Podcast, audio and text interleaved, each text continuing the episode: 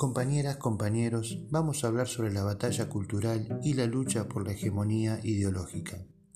La necesidad de recuperar en el plano ideológico lo que se perdió en el campo político parece ser una de las metas de Mauricio Macri, después de la derrota electoral sufrida en el año 2019.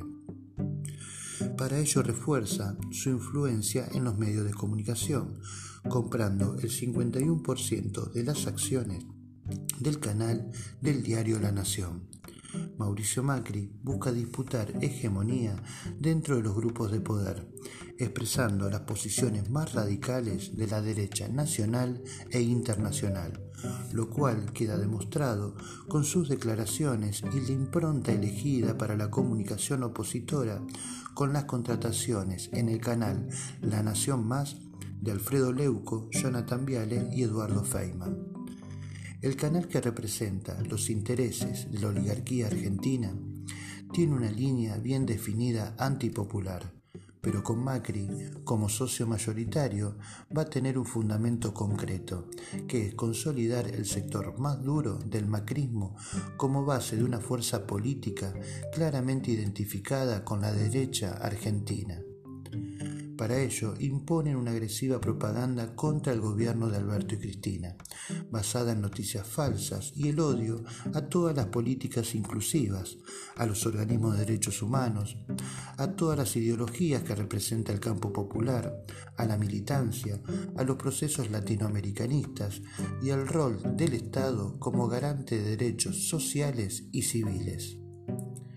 Tanto Mauricio Macri como sus socios económicos parecen visualizar que hay tierra fértil para la derechización de la sociedad después de la crisis post-pandemia.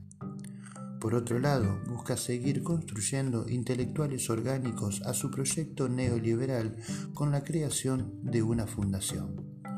Según página 12, la Fundación Mauricio Macri que lanzó el expresidente se enfoca en la educación y en la pandemia, con cuestionamientos al gobierno nacional.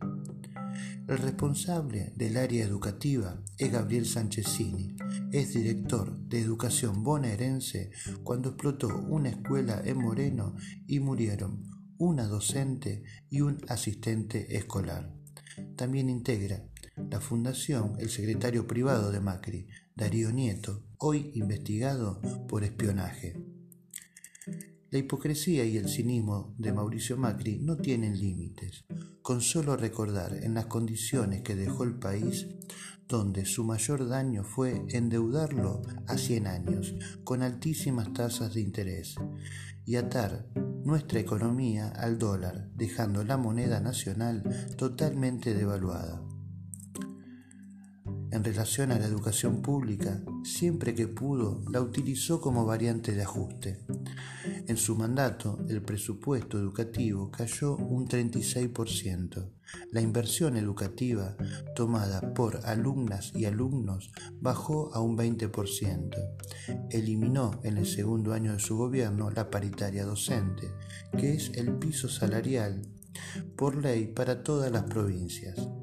En consecuencia, el salario docente se desplomó un 14.5%. En el año 2018, la inversión educativa de la nación fue del 5,1% del PBI, cuando la ley nacional establece que no puede ser menor al 6%. A esto le debemos sumar la represión brutal a los docentes en Plaza de Mayo, las muertes de Sandra Calamaro, vicedirectora, y Rubén Rodríguez, asistente escolar, por negligencia del Estado provincial gobernado por María Eugenia Vidal y con Gabriel Sánchezini en el Ministerio de Educación. Todo esto marca a las claras que en la cabeza de Macri no está la educación como prioridad, sino que por el contrario no hay otra cosa más que una necesidad objetiva de construir una masa social que responda a sus intereses políticos y económicos. Desde nuestra perspectiva, es necesario contrarrestar esta ofensiva del macrismo y el bloque de poder tradicional en el país. encabezados por el Grupo Clarín, el diario La Nación, el Grupo Techín, Coto y demás empresarios nucleados en la Asociación Empresaria Argentina, que representa a la burguesía nativa transnacionalizada. Otro aliado natural del poder es la corporación judicial, donde hoy queda bien claro la orientación clasista de la misma. Accionar que anteriormente quedaba velada porque forma parte de un poder aparentemente abstracto e incuestionable. Con el neoliberalismo en descomposición, la, corporación judicial quedó al descubierto y en esa desnudez podemos observar cómo quedó totalmente identificada con los intereses de clase de la burguesía monopólica. Nuestro Estado nacional y popular debe enfrentar al poder real, al partido de los monopolios, restándole poder económico y en consecuencia fuerza política y cultural. Por lo tanto, es necesario recuperar y poner bajo el control del Estado argentino los recursos estratégicos y las comunicaciones. Es necesario para el pueblo argentino recuperar los puertos y la vía fluvial del río Paraná por donde salen nuestras riquezas, recuperar los ramales ferroviarios, avanzar con la reforma impositiva para que los multimillonarios aporten según sus voluminosas fortunas. Tampoco podemos seguir postergando la reforma judicial para garantizar una justicia independiente, democrática y transparente. No pueden seguir presos las y los compañeros sin una sentencia firme que demuestre los supuestos delitos por los cuales se lo imputa.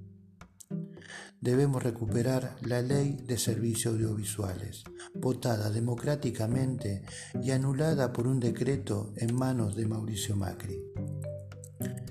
Como dice Karl Marx, las ideas dominantes son las ideas del poder económicamente dominante. Por lo tanto, no debemos darle tregua a los monopolios que buscan recuperar el Estado, para terminar de saquear al pueblo argentino y volver a poner de rodillas a nuestra patria. Un nuevo tropezón electoral contra las fuerzas políticas neoliberales con lo que viene demostrando la derecha nacional e internacional, va a poner en riesgo la democracia, nuestra soberanía, la identidad cultural y la dignidad del pueblo argentino. Héctor Andrés Calabraza, secretario provincial del Partido Comunista, Congreso Extraordinario.